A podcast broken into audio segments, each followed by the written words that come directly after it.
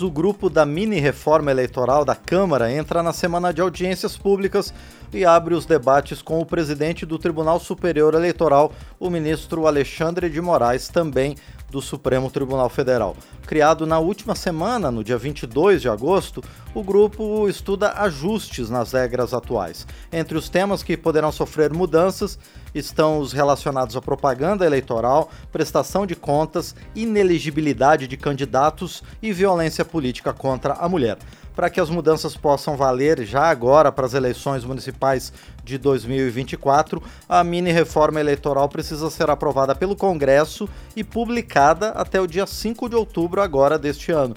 E quem está conosco e vai conversar sobre o trabalho do grupo da mini reforma eleitoral é o relator desse colegiado, o deputado Rubens Pereira Júnior, do PT do Maranhão. Deputado, bom dia, obrigado por estar aqui no painel eletrônico. Bom dia, o prazer é meu. Deputado Rubens Pereira Júnior, o grupo de trabalho, ele é, tem, tem atuado para que esse prazo até 5 de outubro seja efetivado e que essas regras possam valer já para as eleições municipais? Márcio, de fato o prazo é muito curto, mas o objetivo do grupo vai permitir com que a gente é, satisfaça esse requisito. Por quê? O objetivo é não tratar de reforma política, não tratar de reforma substancial, não se tratar de grandes matérias, grandes mudanças. Serão pequenos ajustes no sentido de aperfeiçoar o sistema eleitoral brasileiro. A reforma política essencial, a maior, nós já fizemos nas legislaturas passadas, quando acabou a coligação, quando acabou o financiamento empresarial, quando de alguma forma a gente criou a federação, é, quando a gente definiu o voto em lista aberta, o voto proporcional em lista aberta. Então, a, o grosso da reforma política já foi feita. Agora é o fino, os ajustes. Por isso que nós temos certeza de que, como não serão mudanças tão grandes, nós iremos conseguir satisfazê-la no tempo curto. E deputado Rubens Pereira Júnior, mesmo para esses temas que o senhor citou, esse, especificamente, por exemplo, com relação às federações, é possível que o grupo sugira é, ajustes para esses temas também? Sem dúvida alguma, teremos que aperfeiçoar a legislação. Antigamente, a gente fazia o laboratório na eleição municipal. Os prefeitos e vereadores serviam como teste, o que é um absurdo, o que é um erro. Agora não, agora a gente já está dizendo, vamos manter o mesmo sistema eleitoral, só que nós vamos aperfeiçoá-lo. Nós vamos corrigir pequenos pontos. Vou te dar um exemplo. É, três partidos federados. Se um tiver irregular, pela lei hoje, todos ficam impossibilitados de participar da eleição. Isso não é democrático. O ideal é a gente individualizar a responsabilidade de cada um. Se um partido está irregular, os outros dois podem participar. Do contrário, ninguém vai querer fazer federação. E a federação veio para diminuir o número de partidos. Nós não queremos voltar ao tempo que tinha apenas dois partidos, no tempo da ditadura militar, mas também nós não queremos ter 35 partidos constituídos. E quem tem que reduzir o número de partidos? O eleitor. Essa sim é uma reforma é, democrática. Para teres uma noção, na eleição do ano passado, como era de deputado e governador, nós tivemos no Brasil 50 mil candidatos. A previsão para essa eleição do ano que vem, de vereadores e de prefeitos, é que nós teremos 10 vezes mais, 500 mil candidatos. Então, ou a gente aperfeiçoa o sistema, ou infelizmente o eleitor vai sair prejudicado.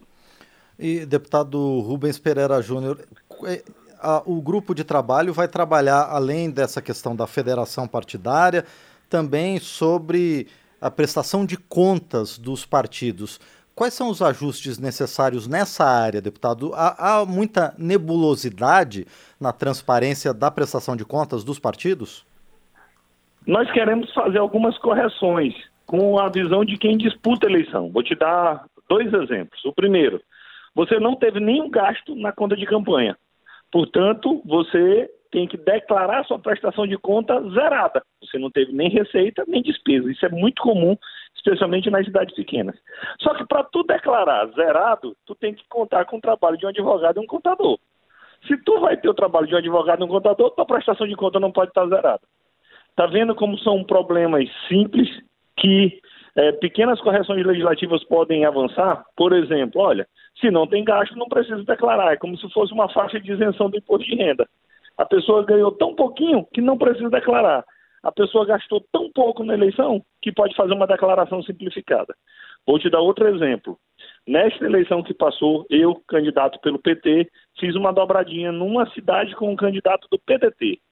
A lei eleitoral está condenando aquela propaganda que foi feita entre os dois candidatos, dizendo que era uma candidatura cruzada, que eu só poderia fazer a propaganda dentro do meu próprio partido. Isso é desconhecer a realidade nacional. Essas alianças, essas dobradinhas pontuais cruzadas, é muito mais do comum do que se imagina. Então não adianta a gente ir com esse preciosismo que a lei hoje exige, condenando e reprovando muitas contas, afastando até mesmo algumas pessoas boas da política diante de tantas exigências descabidas e o que nós vamos fazer, pequenos ajustes para melhorar esse tema. Deputado Rubens Pereira Júnior, nestas últimas semanas tem voltado a, aos holofotes a questão das sobras eleitorais, inclusive com um julgamento que está acontecendo no Supremo Tribunal Federal. Refazer o cálculo dessas sobras também está no horizonte do grupo de trabalho?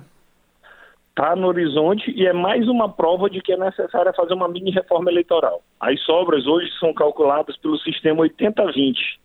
O partido tem que alcançar 80% do coeficiente e o candidato 20% do coeficiente. Só que o Supremo Tribunal Federal, por maioria, está decidindo que isso é inconstitucional. E aí, o que vai ficar no lugar? É a decisão do Supremo? No meu caso, eu entendo que o que tem que ficar no lugar é a lei. A lei é o que protege a sociedade, a lei é o que prevê aquilo de forma cogente para todo mundo. A lei é quem dá garantia ao partido, ao candidato e ao eleitor. Então esse é um tema que seguramente nós iremos tratar dentro da reforma, da mini reforma eleitoral.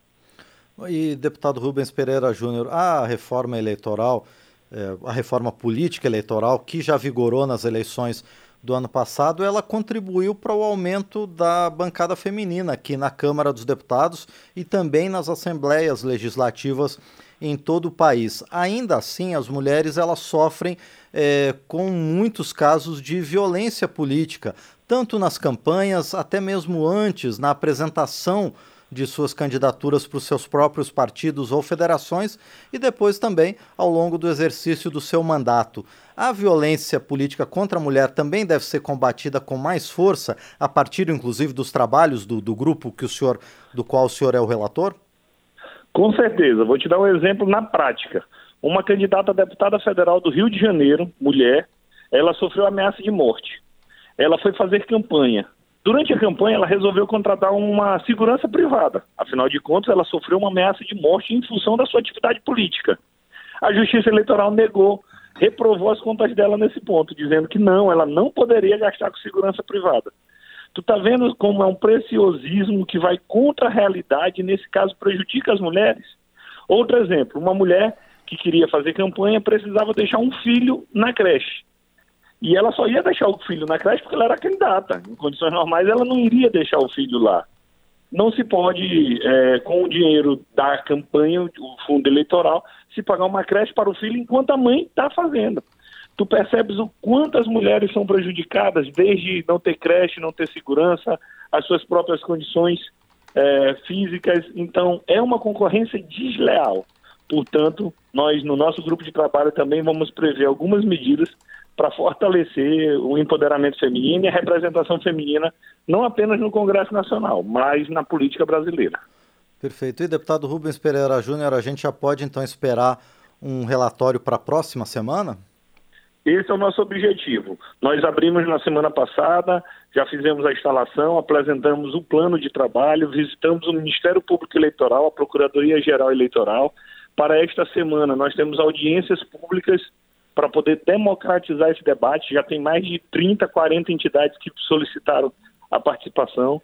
Nós abrimos um canal na internet para recolher sugestões populares, uma espécie de ouvidoria, para justamente democratizar ainda mais esse debate.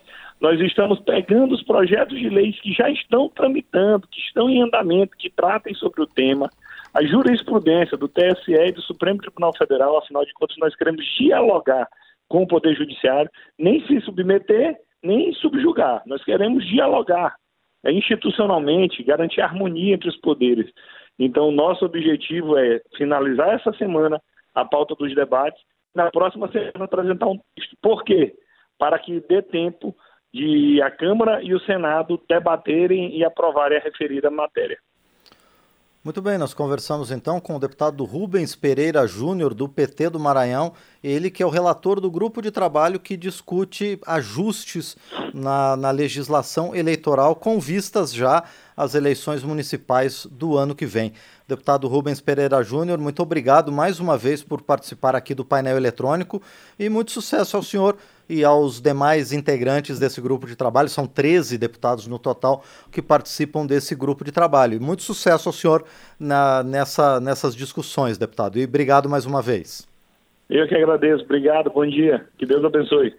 Muito bem, agradecemos então outra vez ao deputado Rubens Pereira Júnior, do PT do Maranhão, aqui no painel eletrônico.